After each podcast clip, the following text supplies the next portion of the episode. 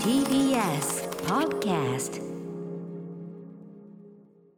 時刻は8時を過ぎました。アフターシックスジャンクション番組内番組。島尾アワー的島尾真帆とマイゲームマイライフ。本日進行役を務めます。ライムスター歌丸です。これこれこれ。アフターシックスジャンクション。ねないの、えー私とお付き合いいただくこの番組はゲームに関する雑談をしようという今夜限定フリートークバラエティーです。ゲストは漫画家エッセイストでフリートーカーの島尾真帆さん。よろしくお願いします。あよろしくあもういいんですか？ご登場した、えー1997年高校生の時に書いた漫画女子高生ゴリコでデビュー、えー当時よりサブカル界の松たか子といった異名を取り雑誌や文芸誌等で活躍。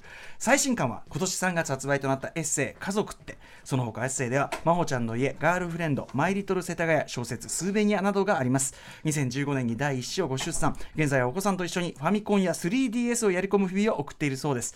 えー1978年生まれの島尾さん現在42歳、えー家庭用ゲーム機ファミコン発売、1983年の時は、えー5歳ですね、スーパーファミコン発売時90年は12歳。一体どんなゲームライフを送ってきたのでしょうか。これから伺うのがお話を伺うのが楽しみです。それでは島尾真帆とマイゲームマイライフプレイ開始です。これこれこれこれこれ。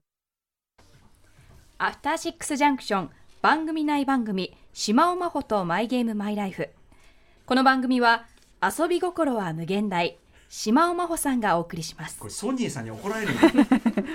大丈夫かな？After Six Junction. この番組はゲームの思い出や今遊んでいるゲームについて語らうゲームトークバラエティ今夜のゲスト島尾真帆さん。実は子供の頃からゲームが大好き。TBS ラジオでは毎週木曜夜9時放送。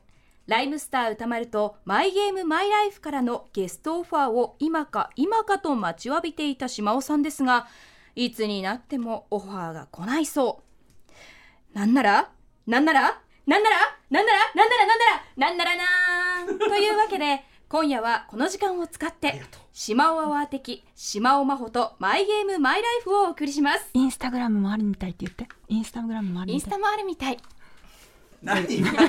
何？もう。好きなんですよ皆さん、インスタグラムもあるみたい。あそのあれがいいんだ、はいやっぱね。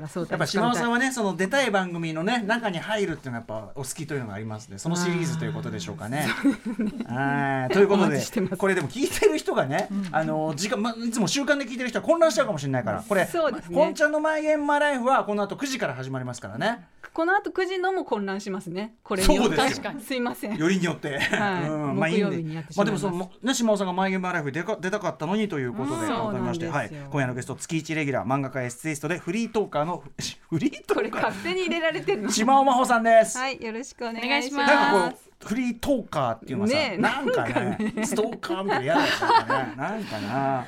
はい。ということで島尾さんなんかゲゲームの話がしたいということで島尾さん企画ですもんねだってねそうですね、ちょっとマイゲームラマイライフ聞いててあ、ん。私もこういう話したいなと思って全然全然いいのにさ。いやいやでもさほらこっちから言うのはちょっと違うなと、そんなことないよ別に。本当？売り込みあるでしょ、うん。いやでも歌丸さんどうですか？出たいなって思ってる番組に、もしかしたら声あ知り合いがパええーソナリティで、はいはいはい。もしかしたら声かけられるかもしれない。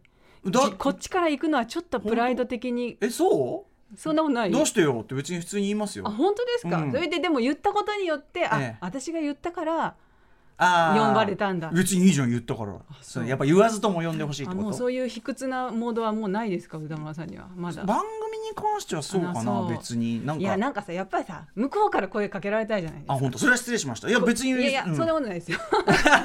ただねその。そうそういうね、うんうん。ゲームの印象がなんかあったとそう思なんですよしそうなんですよ、はい。島さんもだから出たい番組あったらどんどん、だからそのまさか出たければもう言っといた方がいいよ。まさか。まさか。まさかね言っといた方がいい。出たいですね。島さんまさか出たいということでいやいやいやでうん。もやっぱりほら、何？何も言わずとも声かけられてこそのこう、自分のさあれじゃないですか？自分の実力をね,、まあね。やっぱね実力でいきたい。いやゲームもそうなんですよ。出たいって言ったら出れる時点で相当な実力ですよそれは。はあそう。そういうものよまあまあでもね確かに失礼しました。いえいえいえとんでもないです。だからその島尾さんがね、まあ、そのゲームの印象ないからこれから、まあ、今日ゲームの話を聞くんですけど、うん。ただ島尾アワーでもあるのではい。その一応今日は「マイ・ゲーム・マイ・ライフ」のフォーマットに従って私ね、うん。あの質問をしてきますけども、うん後ろにあの黒電話が。あのいやでも月下の島はおなじみ黒電話がね。使わないってこともあるかもしれない。からあなるほど。それ怖いよ。それが一番怖いよ。これであるのに使わないってさ。どういうこといやいやでもやっぱねあの木曜日だし、ええ。ハロウィンとかあよくあるから。れあれ結構びっくりするの。後ろで急にジリリンっていやびっくリアルなのりとしますよね、うん。まあ今日は使わないかもしれないし。いつもはねあの日枝会長がね大体出ますけど、そうですね。うん。会長の日枝会長専用回線のかと思ってるんですけどね、今日誰が可能性もありますよね。ホットライン。会長が。ホットラインじゃないですかこれは。いやどうかどうかまあどうかでなるかならないか。それはしらしらしら全部企画してんでしょあなたが。ねえ。全部ああしてこうして直前までああしてこうしてああしてこうして。てねどんどんピリピリしちゃうんですよね。台本も23回こうそうだよ。第第一項が絶対無駄になるからもうやめ毎回絶対そうだよね。全差し替え。ねえ。まあいいんだけどさそれだけギリまで詰めていただいてるのはねありがたいことです、はい。じゃあちょっと一応あの「マイゲームマイライフ」のはい。手でね、あのもし本当にお迎えしたらということで言いますんでね、はい。お願いします。ゲームの番組なんでねこれね、はい。あのもう あのねもうあのメーカーのし縛りとかもなんもないんでね。本当です本か？す本当ですプレイステーションプレゼあのプレゼントがもうなんもないんでもう何でも話していただきそりゃ太っ腹だな。私がちょっとねあの知らない時のゲームもあるけどもあの同じ人ってのはいないんでね。もう何でも話していただければいいんで、はいお願いします。そうということで皆さんに伺ってるんですが、はい。島田さんの、えっと、テレビゲームとその最初の出会いのこう記憶なんてありますか？これは最初がですねまああテレビゲームじゃないんですけど、うんうん。私のしょ、えーもう幼稚園の頃に使った最初のゲーム。はい。これ持ってきました。えこれテレビじゃないんですけど。これはなんて言えばこれいいのかな。なんて言うんではいいんでしょうね、うんうんうん。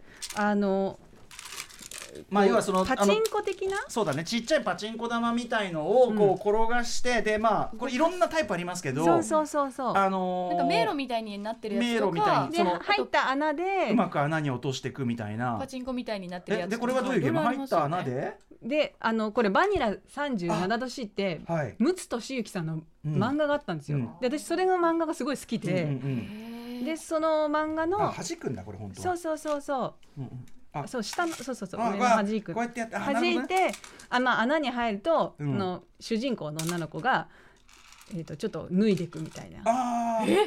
ちょっとエッチなやつなんだ。そうそうそうちょっとエッチなやつなんですよ。多分それねそういう型があってあの、うんうん。ベスト10の何？あの順位がバラバラバラってなるみたいな感じでこうはいパチンコの穴に入っていくとそのバロンってめくれてくなんっていう。か一瞬チランチランって。チランチラン。チラ見ね。チラ見せチラ見ねチラ見せなんだえー、でも子供がやるにはちょいとエッチじゃない？これ。まあこの、ま、漫画自体がね結構いうんうん。あのエッチな漫画だったんですけど。なんでこれを買ったんですか？しかもよくこれ本物ねその当時のやつでしょよく物持ちがそう、うん。なぜか父がうん。私の誕生日かなんかに これの一巻を買ってくれたんですよ。もう島岡父は、ね、意味がわからないんですけど。あのいろいろ行動が雑なことで知られる、ね、私はねよ本当幼稚園ですよ小学校入る前、うんうんうんうん。まあ。まあでもやっぱねちょっと私は少年漫画のそのいやらしいのとかが、に惹かれるまあね。そう。ちょっと大人。子供だったんで。うんそれもわかる気がするけど。マガジン読んでたんですよ子うんうんうんうん供の頃から、だからはい。そのかぼちゃワインとか、はいはい。ああいうちょっとエッチエッチなやつ、まああと飛んだカップルとか、まあエッチっていうかその少年青年向け少年向けラブコメとか、ね、ラブコメ。そうそう、んん。それがそういうのが好きで、うんうんうん。まあバニラ37度 C もうんうん。誕生日にもらって、ええ。で好きになってこのゲームを。ゲームも買ってもらったんだ。そうへえうんうん。まあこれが一番最初ね。いやでもさ一これ番最初。いやわかるわかる。でもそのあのそういうさこうなんていうのジャラジャラしたやつ、うん。なんか弾を使ったゲームがもう基本はさこれ携帯ゲーム機なんか出る前はそそれが基本だったじゃないですか。うそう、うん。そうですよね。ね。うなえさんなんかもう多分おわかりますわかりまわかる？すなんか迷路みたいになって銀の玉をこうゴールまで動かしながらうんたどり着かせたりあとなんか水の中に中に輪投げね。ありましたうんうん。よねあそういうのもある。輪っかがあっう今もンを押すと。100円ショップとかにありますよね、そうそうねえ。あとあのあとさ向かい合ってピストルみたいにこうやってさあのピンポンの弾をこうポンポンこうなんていうの弾をポンポンポンポンやるだけみたいなやつ知ってます？タイミングよくタイミングよくこうやってポコポコやるだけの何が面白いんだっていう。うなえさん歌丸さんね歌丸さんが子供の頃ねはがきが7円だったんですよ。郵送料がだからね。何昭和。そう時々わかん昭和ない40年 代ね昭和40年時代の動きが。ねえまだ戦戦後。もう今がでも今のさ今の時間軸からしたら戦後すぐって言ってもそんなにおかしくないぐらいの本当にね差だもんね。ね全然違うんだけどさ。はいはいはいということでゲームはそういうのまあこれが一番最初、うんまあうんおもちゃ屋さんもこういうのがメインっていうか、確かに確かに。そう。うん今じゃもう安いね、うん。おもちゃって感じだけどこういうのがこう結構だ楽しいだってその家庭用テレビゲーム機なんかねそのまだファミコンも前でしょうし。そうですね。幼稚園だとまだ前ですね、うんうんうん。はい。そして？でその後にまあ、えー、と85年ぐらいにファミコンブームが来るんですよ、うん。えで私は、えー、とその頃小学校12年2年生ぐらい、85年にマリオがあるから、うん。そうですね。私が7歳ぐらいのえ時か、うんうん。で要はもうファミコンブーム、ええ。でだんだん持ってる子も増えて、ええで私は他の人と同じものを持つのが嫌だったんですよ。あもう自意識としてそうだったら買ってもらえないとかじゃなくて。そう。うん。あのだからファミコンはもう絶対その選択肢からもう最初に落ちて。そもそもだってテレビないわけでしょ？あでもねそ小学校の時入ってた2年生ぐらいからあ家にあったんですよね。ああったあったそうかそうか、ん。じゃあ第一歩は進んだけど、でそう。でそれで父が買ってあげるって言ったのか誰かからくれるって言われたのかわからないんですけど、うんうん。そこで選んだのがセガのマーク3だったんですよ。おお渋なぜか。だから要するにじゃない方というか、うんじゃない方。そっちを選んだんだ。そう。んんうん。で、ま、何入ってたマーク3って？まず一番最初に買ったのは北斗の拳。おおうんうん。格闘ゲームこれ、うん。うんうん。です。えっ、とねで私これやる、まあ、にあたっていろいろこう YouTube とかで見たんですけど、えあの私マーク3の印象あんまりなかったんですえけど、えええ結構やってえてうんうん。入ってたやつあをここで見れあ YouTube の画像って見れるんでしたっけ？あのスタジオ内でね今画面にね。あのね普段のね普段も見れるんですよね。普段はその横で古川光さんがいて、まあそのあの要は編集できますから、こう画面出して、ああ懐かしいなんてそういう絵面がありますけどね。今はあ画面がねあ。あこれあえっ、とね。今ね出してますよ。はい。今あの普段だったらこれ編集してる部分ですねこれね。ええあ北斗の拳これ？これ？あ北斗の拳これ？これこれうん。これこれこれ。これ。結構絵すごくない？あすごい、ね、あ違うこれ。あの最初の絵はあれだあ最初のオープニング画面、まああ要するに横スクロールでどんどん。どんそうそうそう。アクションゲームって感じですかね、うん。キックとかがある。えなんなんで北斗の拳だったんですか？好きだったの？まあ有名だったからとりあえずん。名前がわかるタイトルを買いたかったっていうのが多分あったといわゆる思うんですよ、ね、そのファンシーなさ可愛らしいやつじゃないのねやっぱね。一番最初はそうでしたね、うんうんうんそれでペンギンランドってすごい好きになったのはペンギンランド。これも絵がマーク3マーク3ですすねペペンギンランド。ペンギンランドどういうんですか？これねあのー卵を転がしていくんですよ、ドキャ画面が出た。はい。ーやばい。こ卵をペンギンがどんどん転がしてって、うんうんでなんか目こう下の氷を割ってうん。落としていくうんうん。やつじゃないかうな、ん今ね画面を出してますよこれね。うん。それがマーク3って。これマーク出んだ。そうそうそうそうそうそううんうんそうそう。そうそうかわいい。すっごいかわいいんですよ。へえあじゃあそのこれもなんだろうな。ままあマリオ的なっていうか、うん。ゲーム性ではあるのかな？これ敵倒したりするのか？なんか敵を避けてた気がするな、うん。なんかちょっとこう上から下に卵卵をどんどんうん落として押してゴールまで落としていくっていうゲーあムで、ずっと下に進んでいくの？下に進んでいくんですよ。へえなるほどね。そうそう。初めて見たこれ。あ岩を落としたりして敵倒せるんですかね、でもさ年齢の割にちょっとむずそうじゃないですかこれ。そんなことないの？でもねマーク3ってなんかこんないやいやこれでも小2小3ぐらいでやってましたあよ、そう、あとスペースハリアこれはねゲーセンでもみんなやってたやつっていうかそれのあれだ。あれがあったんだ。そうマーク3版。うんうんうん。スペースアリアってでもねあのゲーセンだとほらでっかい筐体でやるようなやつじゃないですか、うんうんうん、うん。ゲーセンは行ってたの？ちなみに。ゲーセンは行ったことなかったです。あそう逆に。うん。あー。やっぱりちょっと怖くて。そりゃそりゃそうだよね。そりゃそうだよその年齢でねそうとちょうど豪徳うんうん寺との駅の周辺にあったんですけど、ええ世田谷線のはい。駅の周辺に、地元、うん。そう。やっぱり行っちゃいけないっていうかもううん。ちょっと目をそらしてその前を通るみたいな、うん暗くて怖くて、確かにね。確かに。でもスペースアリアもこれもだからやっぱもなんていうの？普通に子供がやるにはちょっと難しかったりするんじゃないですか？こう 3D そう的ななんかさ前からうん。なんていうんですか、進むなんていうの？そうだからその進み方迫ってくる。まあなんていうの？迫ってくる。言っちゃえばその主観その今で言う 3D 視点じゃないけど、うん。ね？主観的なものを表現してるんですよね。向こうから迫ってくるみたいなのを、うんこれがなんかすごいワクワクしましたね。ゲーセンゲーセンのそれもさそのそれを頑張って当時のスペックで表現してくれる。それをさらにマーク3でやってるからなんか抽象度が高い。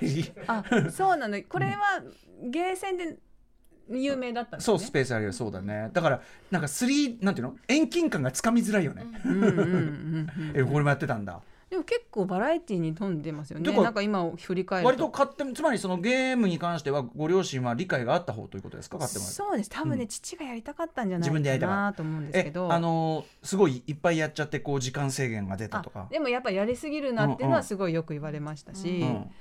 あの基本あのし小学校2年生から、うん。えー、と祖父母の母方の祖父母と同居するようになったんですよ、えそれでまあ家にテレビがええ。えそれまではテレビあない3人暮らしだったんで、うんうんうん。両親と、はいはい。その時はテレビになって。おばあちゃんモードだったんだ。そうそうおじいちゃんおばあちゃんのお家にい行って一緒に住むようになってテレビができた、うん。でもおあ、えー、とうちの祖父はうん。NHK しか見せてくれなかったんですよ。ああそういうのもありますよね世代によってはね。そうそうそう、うん。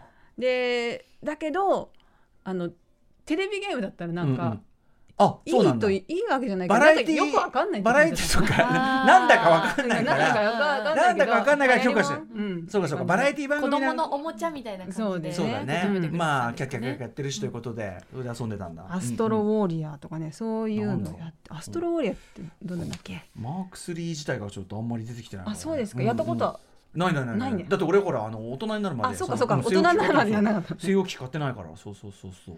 えーでも渋いですねマーク3ね。そうですね。でその次が PC エンジン。うん。じゃない方を選んでくんですね。じゃない方じゃない方。自分で PC エンジンがいいって言ったの？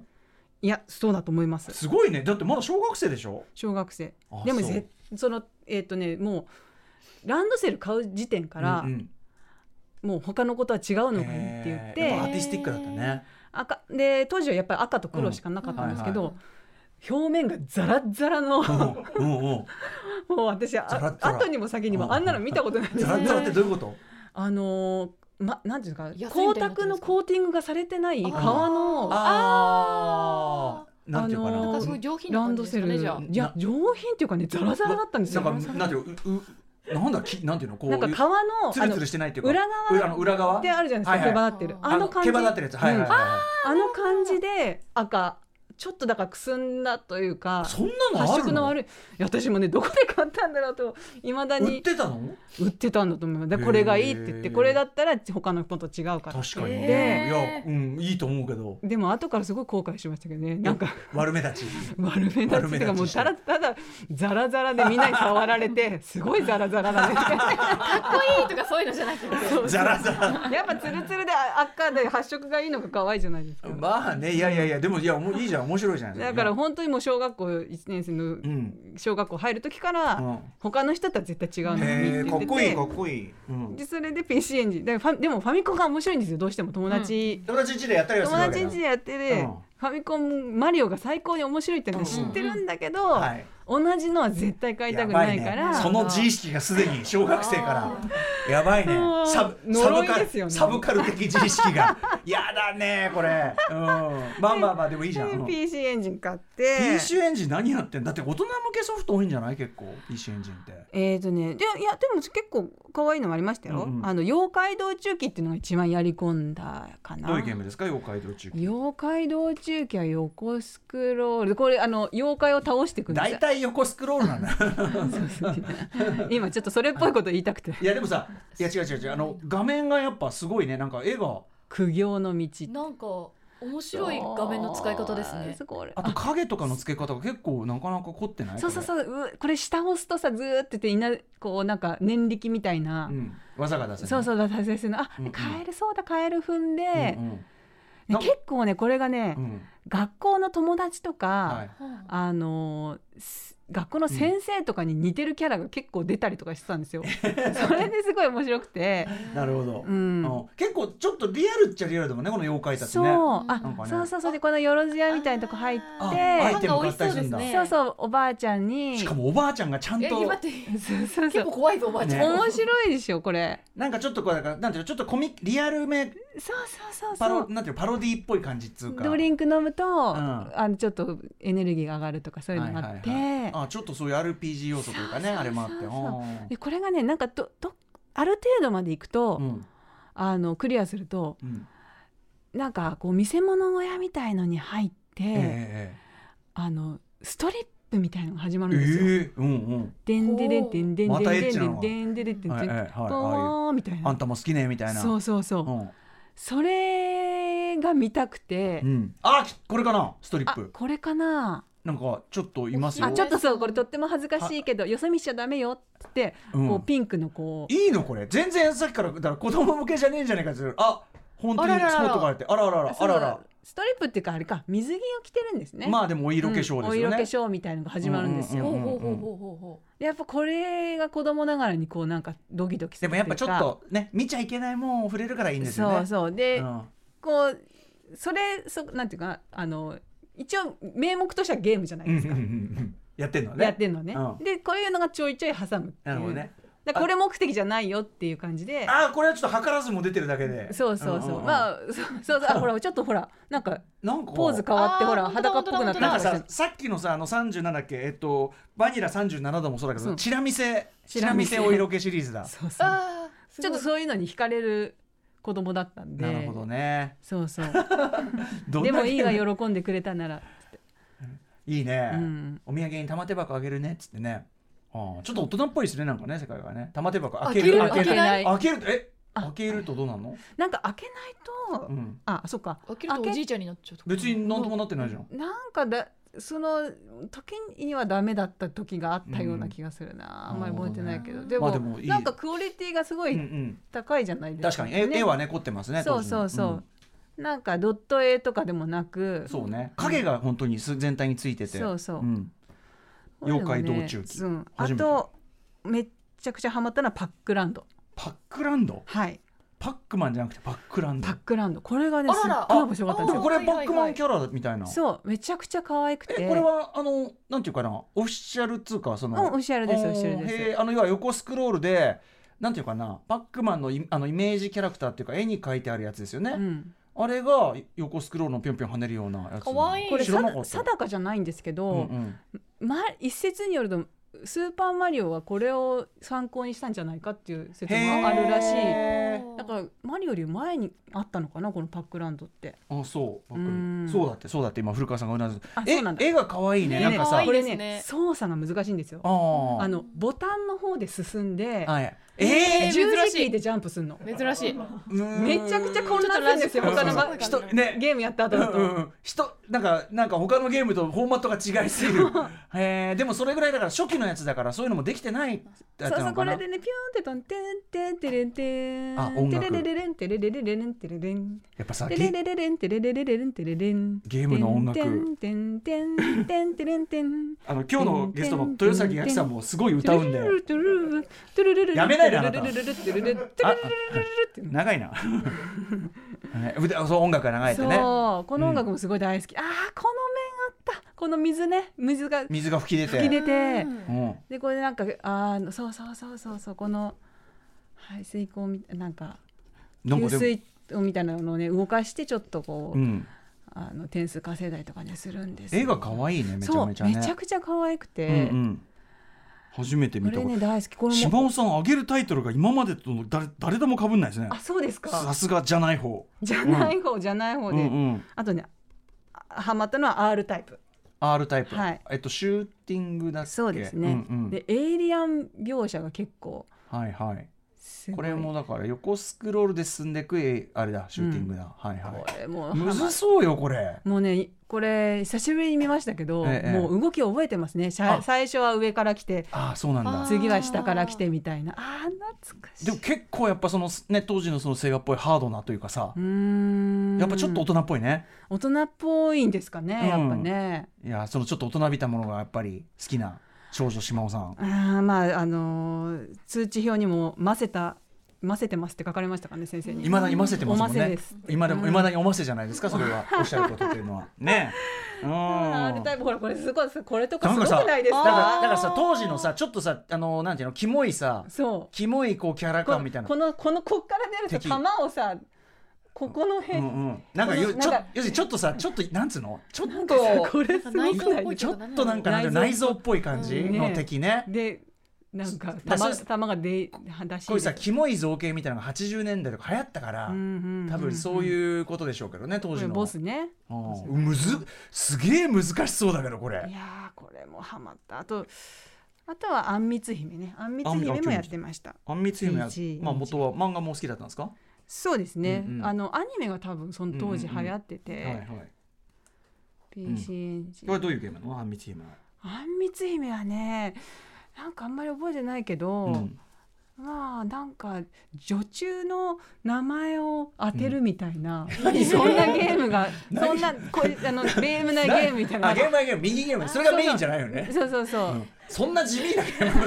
あんみつ姫がそのお城の中をなんか冒険みたいにするんだけど、あなんかそーの、うん。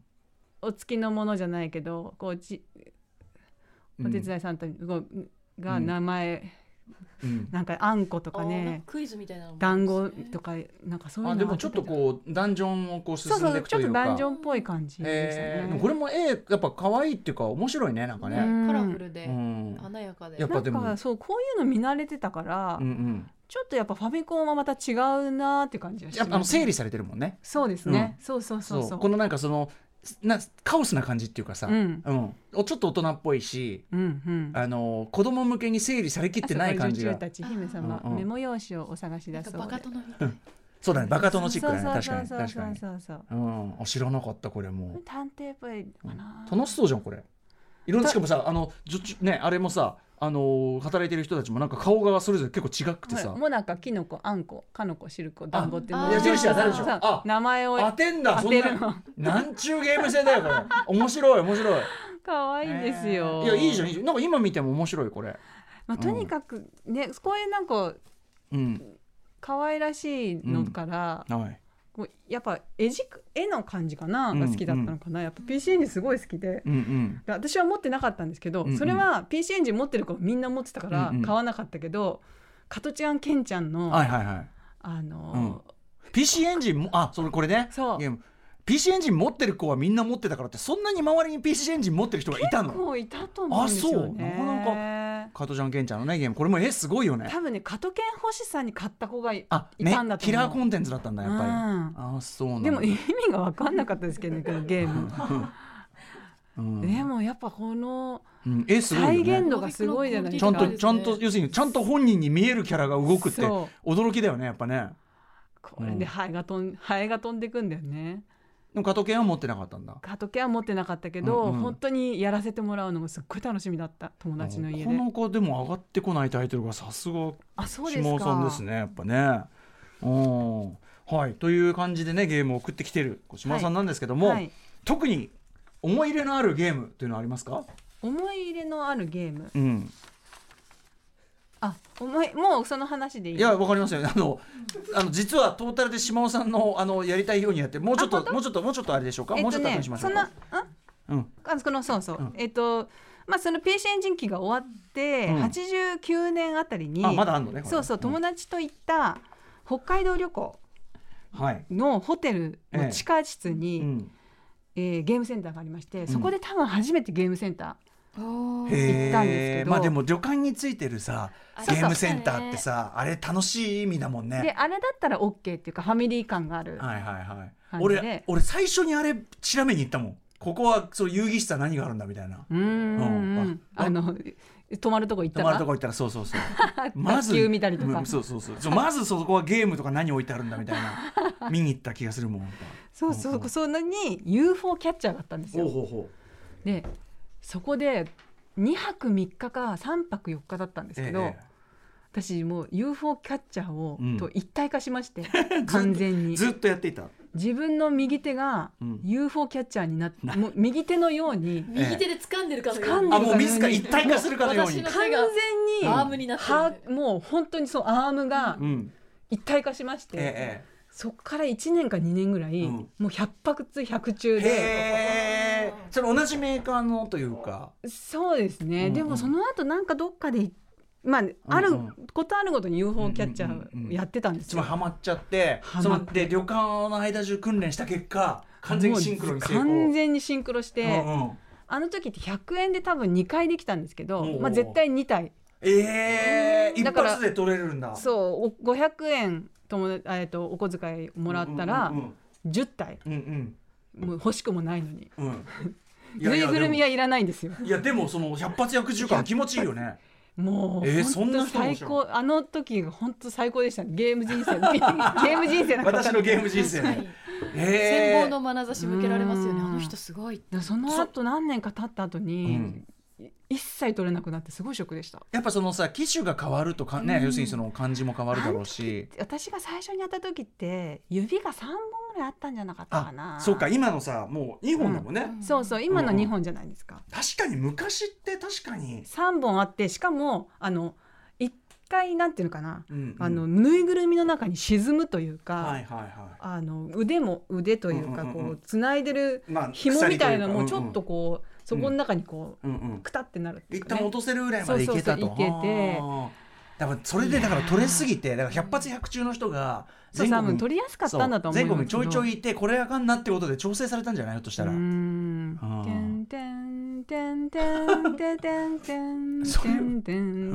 待機をうんうんてんてんてんてんてんてんいやいや歌はいいですなんかちょっっと物悲しいいあそうなんだ音楽確かにちょっとあんまり景気よくないその後はね踊るポンポコリンとかになったと思うんですけどんその時はやってあそうえそのさでもさ一体化するまでに何回ぐらいやったんだって？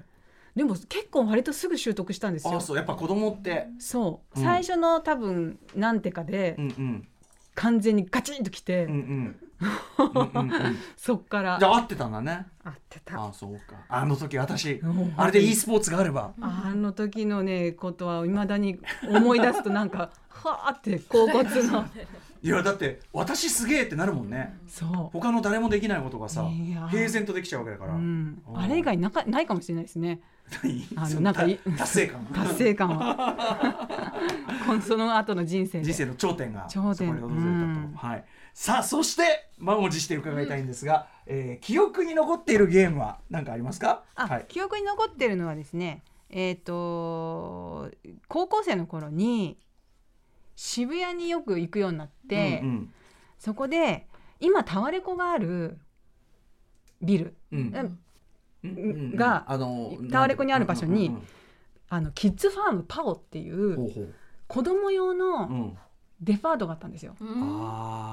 今とねあのタワレコのビルです。もうあのまんま、うんうん。うんだからうんうん。タワレコがあの同じビルで。そう、はい。だからあの黄色いバッテンみたいのが。昔はねタワレコはもっとあっちのね奥の方のねそうそうそうそう。今のああのアベアメーバのビルが建ってるそうそうそうそうですね、ところからあそこら辺にあったんですよね、あちょもうもうちょっと手前だけどね。サイゼリアあるとこね。そうマンハッタンレコードドの前あたりとか。でそれが映る前だ。映る前。あにキッズファンパオっていうのがあって、そこの中にファミコンが自由にできるあのコーナーがあったんですよ、うんうんでそこガラガラでで放課後になるとそこでずーっと、うん。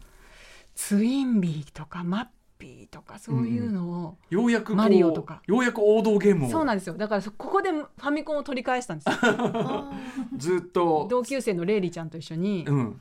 えそれいくつぐらいの時？ちえー高校12年？あ調あべたらねこのパオっていうのが92年から94年までしうんうん。短いんだね。短いんですよ、う2年しかなくて、へー94年もう閉館したらすぐにタワレコになったんですよ、ええなんかその間2年間の、多分もうすごい最後の方だと思います、うんうんうんうん94年の、うん高校生もうだってもうもうデビューまあ、してないです、マジままあ、マジか。っていうか。マジか97年デビューしかもその90年代その頃の渋谷って言ったらまあいわゆるこうギャル文化そうですそうでねすそうです、センター街ね。センター街。だからセンター街行くのは怖かったんで、うん。ちょっと外れたそちょのっと外れてパオ行って。パオ行ったり、あとあのパラネタリウムがあった東急あの東急文化会館。行ねってプラネタまあプラネタリウムの上にあったもんね。そうです横丁。に俺だからそこのあのボスコニアンずっとやってましたから。前言ってましたそうですよ。ねそこ行って、あとね本屋さん行ったりその中の,、漫画のね漫あれがあ画ったりね。でマーベリック見たり、はい映画。あメル・ ギブソン。メル・ギうんブソン、ジョディ・フォスターのはい。なんかポカーンとしましたけどみんなで見に行って。あ そうですか。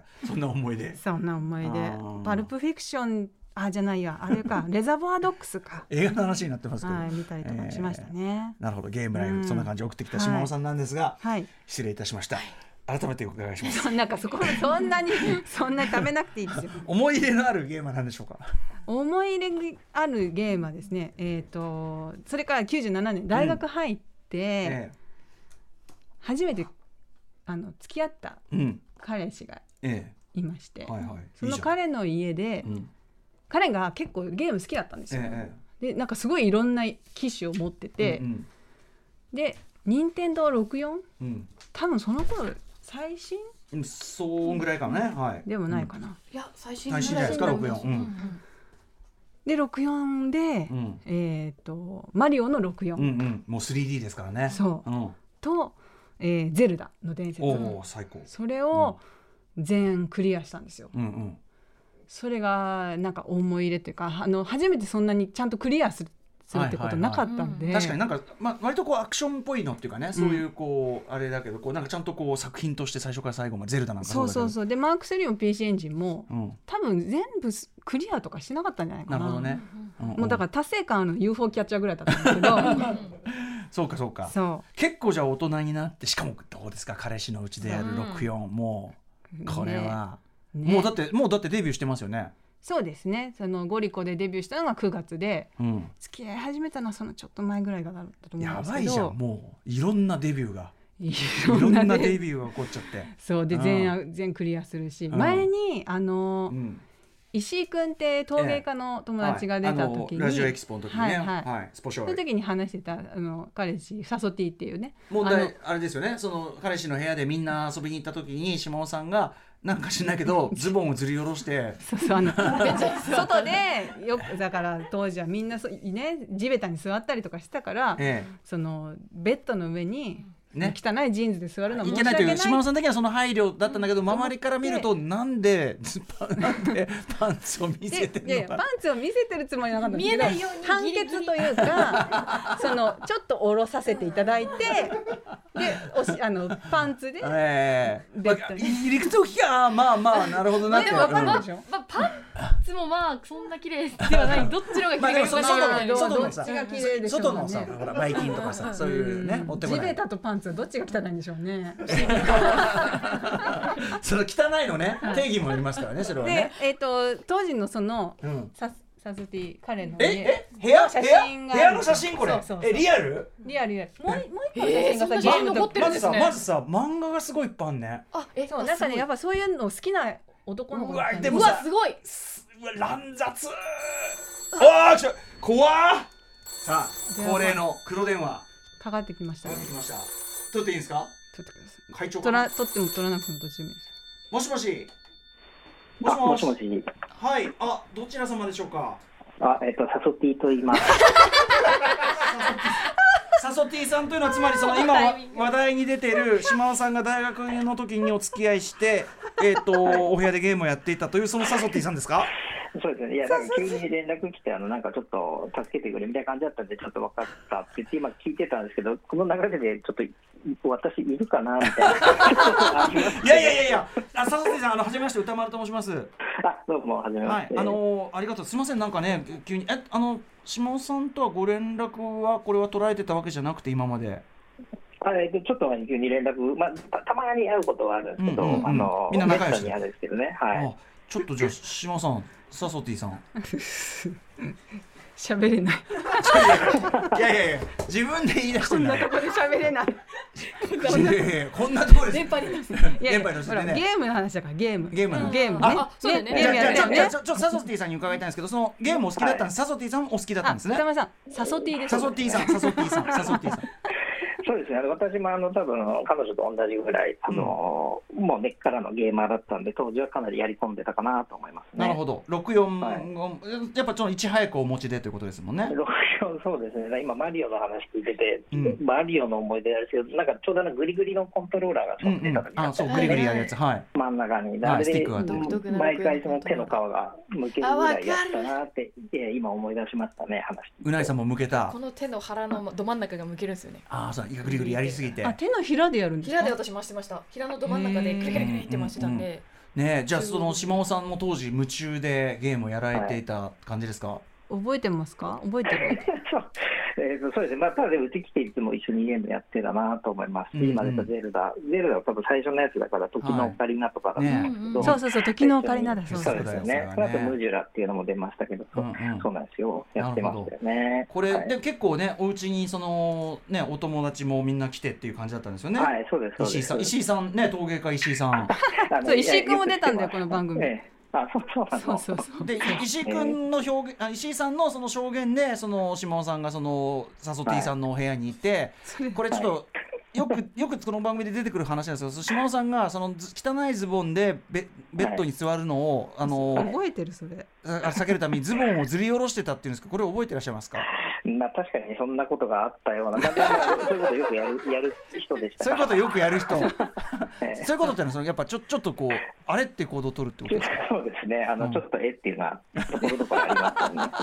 あ あのそうそう。学生時代の島尾さんってどういう方でしたか？印象としてサソティさん。どうだったんですかね、いや、まあ、なんかちょっと変わった子だったんですけど、あえーまあまあ、でも別にあれですよ、普通、普通っていうか、うん。うんえなるほど。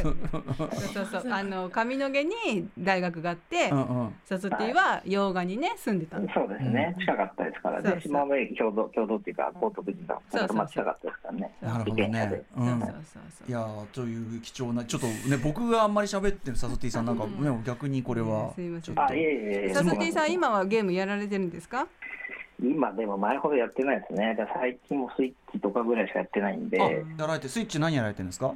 今やってるやつリトルナイトメア2あとか。リトルメアあナイトメアね。はい、あれは結構面白いんでやってますけど、うまあそのぐらい、そその前ほどやってやってないですね。でもやっぱちゃんと大人な。大人になってね。オンラインゲームとかやられてるんですか？オンラインはそんなやってないですね。ちょっとまあ仕事のあれまでたまにやりますけど。大人のねはい。やっぱ忙しいから。でもリトルナイトメア2なんてねちゃんと最新のすごいいい。やつあのねちゃんとちゃんと抑えてる。サソティア全部間違いない。そうそうそうそう。うん。なそうそう ちょっと島田さん自分で 呼び出したんだからちゃんと。そう私がオファーしたの。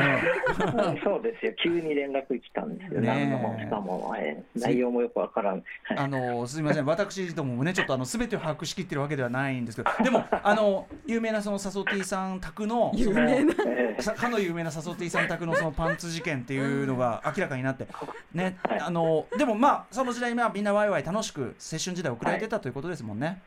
そうですね。本当に人が集まって、まあその今もその一人で集まってましたけど、まあうん楽しかったですね。当時はねね。はい、ねい。やいやということですすよいま。せんありがとうございます。うん、本当。あのささとさとてぃさん的には何が何やらってことかもしれませんけど、何がそうあのですね。何が何がえーわ我々も何が何やらなんで。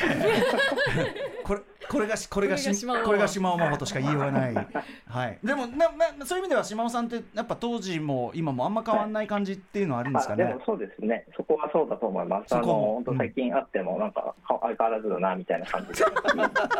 いいんだか悪いんだかなるほど。でも我々もちょっとなんかいろいろこうな謎も解けましたしね。はい。なんとなくこう景色が浮かぶようで我々もほっこりいたしました。はい。あ はい。つすいませんねじゃあ佐藤 T さん。あいえいえいえ。はい。またちょっとあのーお声掛けするかもしれない。マイオブマイライフとにかくあの急にご連絡してあのありあの申し訳ありませんあれもご出演ありがとうございます。はい、ははいい、聞きますラはいジオ。ありがとうございます。ありがとうございます佐藤 T さんありがとうございます。失礼いたします。はい。ということで佐藤 T さんいや素敵ねちゃんとした方で。ちゃんとした方なんですようん。一方ね島尾さんは当時から。一歩 一方島尾さんは。毎月こんなことねね月一でやって。でも変わってねえっていう話もそうね。ね。えっていうとこがあって、その絵ってなんだろうと思って。うん島尾さんはねだからそのあのズボンずらしもさ全部島尾さんには理由があるんだもんね、そうなんですよ。うん。そこだよね。そうですそうです。一応そのレブレーがないようにというか、そうそうそう。汚い。で理由聞けばあって思うもんやっぱそれはさ、本当に。でそのさそいかがでした？そのサソッティさんを久しぶりにこうんうん。あの変わらず、う、うんうんお元気そうだな。真面目そうなね方ですねそうそうなんですよ。うんええなるほどうんいいいい人なんです。青春時代のねおう話、んいろいろ本当ね。バグってハニーとかファミコンも一緒にやりましたね。クインティとか。写真見るとファミススーファミとかいっぱいガチャガチャ。そうそうそうそう。もうさあの地べたにガッチャガチャに置いてあるのねこれね。若もう若者の部屋ねこれね。そうですね。こうまさにコードがあった時代ですよね。あ確かに。今やコードレスだから。確かに。あそうです。あそうだよね。そうか。そうですね。まあでもこういうこうん頼んいや懐かしいこの無印のね。ボあれ多ックス。分大乱闘刺さってるのかなあの64は。ああのみんなでみんなでやるようだ。そうかそうか。そんなみんなでだからその石井さんとかもまじみんなでやったりもしたんですか？そうですね。まあ石井君はそんな来なかったけどでもあの彼はデザイン科だったんで、うんうん。デザイン科の仲間とか、ええ。結構男の子たちみんな、やっぱりその隣駅だったんで、うんうんまあ、近くだったからみんな来て、いいよねでもね。うん。そうそうねあでねちょっとお時間も近づいてきたんで、はい。今今ちなみに島尾さんってゲームどのぐらいの感じなんですか、今は子供がえーっとその 3DS とか、うん。えーファミコンとかやってるんで、うんうん。それを一緒にやってるって感じですかね。うんうんうん。えあのソフトはどんな感じ？えーもうマリオが多いですね、まあ、私はマリオワールドが一番好きなんですけど。あそうなんだ、うん、うんうんついに。結局マリオもやっぱりやっぱり今うん一番ファミコンやってたんです。あそうですか。最新のはねまだちょっと買ってないし、うん。まだいわゆるオンラインンオンラインみたいなのはそういうのやんないの？オンラインとかまあまだ。あだってあつ森あつ森やってるっていうの言ってなかったっけ？あ一時期ね飛び盛りね。うん。いあー未だに飛び盛りやってます。ああなるほど 3DS のそうそうスイッチはねまだちょっとどうしようかって言って。じゃあその世界とつながるのはまだちょっと。うんまだまあうん。子供の様子見ながらって感じですかね。でもいずれはお子さんの世代だから、うん。欲しくなりますよねきっとすぐだしデフォで、そういうまあそうですよオンラインほぼもう今そうなってますもんね、そういうふうになるからまたちょっとねそしたら島尾さんのゲーム歴も変わるかもしれない。ついていけるかな。ねこれ後でゲストの皆さんに皆さんに伺ってるんですけど、はい。島尾さんに聞きたいはい。ゲームから学んだことは何でしょう？あの私は何でもやり込んじゃうタイプなんだなっていうのは学びました。クリアしてないって言ってなかった クリアしてないんだけど何あのクリアしないできないとこまでやり込むあいけるところまで。そういけるとこまではうんうん毎回同じとこで死ぬんだけど、なるほどなるほど。そう。ん。私はいけるところまでい きま私はいけるところまでいける人だ、そしていざとなれば一体化も辞さぬ、うそうそうそうです。そうです。それが UFO キャッチャーやっぱやればできるの体験ってあるよね、勝利体験ね。うんあとまあちょっとマリオのズボン最近さマリオがちょっと立体化っていうかムチムチしてるじゃないですか、あ体型がそうそう、んん。あれがちょっと私は不満なんですよね。もうちょっと何細い方がいい？うん。あとさ履いてるこの青いズボンがさ、うんうんうん。ジーンズのテうんうん手テクスチャーそう。だからも元はあれワークパンツなんじゃないかなと思うんですよ。あ要するに解釈が違うんじゃないそうかと。そうそうあー。それがすごい気になってますよ確かに。そのジーンズ要するにデニム地じゃなくて。デニムのオーバーオールじゃなくてあれはカーハートとかああいうののワークパンツなんじゃないかなと。あーでも確かに。なんかこれ色落ちとかするやつだとなんかちょっとねそうなん違うだろうってちょっと違うんじゃないかなっていうあののルイージと並べてルイージ側のさ着着てるものともちゃんとさ調整しなきゃいけないと思うけどさ。でルイージもだからそのあルイージって緑だっけ？緑そう緑だからだからカーハート仮説の方が合うよ。どっちかというと。そうそう。あ、うん。でもズボンはあれなんだ。あズボンは濃いめのインディゴのジーンズっぽいくなんな。んかでもさジーンズになった途端貧乏くさい感じするねちょっとね。そんなこと言ってないというね島尾さんからの提言でございました、島尾さん。はい。マイゲームマイライフいかがだったでしょうか？だって楽しかったです。マイゲームマイライフっていつも収録2時間ぐらいやってるから、うんそうだよね。だいぶ凝縮した割には良かったですよそれは、うん、あとね、まあサソティさんとはい。サソティさんねまさかのそこがね。なあれはだだって島尾さんの言うことを聞いて電話かけたんでしょそうこっちは、ですね出てくれないっつって私が連絡したんですけど、ええ。サソティさんどどどうでした？そこは？そのくだりは？いやあのーすごい恥ずかしかったです。でしょうね、うん、高木に聞かれるかと思うと聞いてるんじゃないですか？聞いてる。明日明日なんか言うんじゃない？多分。でも高木について語ってるとこをサソティにも聞かれたくないし。なんか複雑ですねこれは。いろんな人のことを放送上で言ってるからね。そうですよね。岡田君岡田君言ってる時期もありましたし。でもこれ以上ないなんかもう どんだけ私は自分のことをおもちゃにしたいんだって感じがしますけど。おもちゃに言ってまあでもそれがね島尾アートのやっぱ一環ですからそうですかそういうことです、はい人生がアートですから、ちょっとねはい。はい。ありがとうございました。ちょっと複雑な乙女心が、最後は。み自ら仕込んで、はい。自ら仕込んで複あのー雑な乙女心。またじゃあゲームの話ね、はい。しにこの番組にお越しいただければと思います。はいぜはい。ちなみにこの後9時からは本家のライムスターとなとマイゲームマイライフ始まります。今夜のゲストはアニメ慶応の、えー、平沢優衣の中の人、えー声優で歌手の豊崎亜紀さんでございます。えーそれでは TBS ラジオお聞きの方はこの後9時からもコントローラーと一緒にお会いしましょう。いくよ。お相手はライムスター歌丸とうないりさと島尾真帆でした After Six Junction.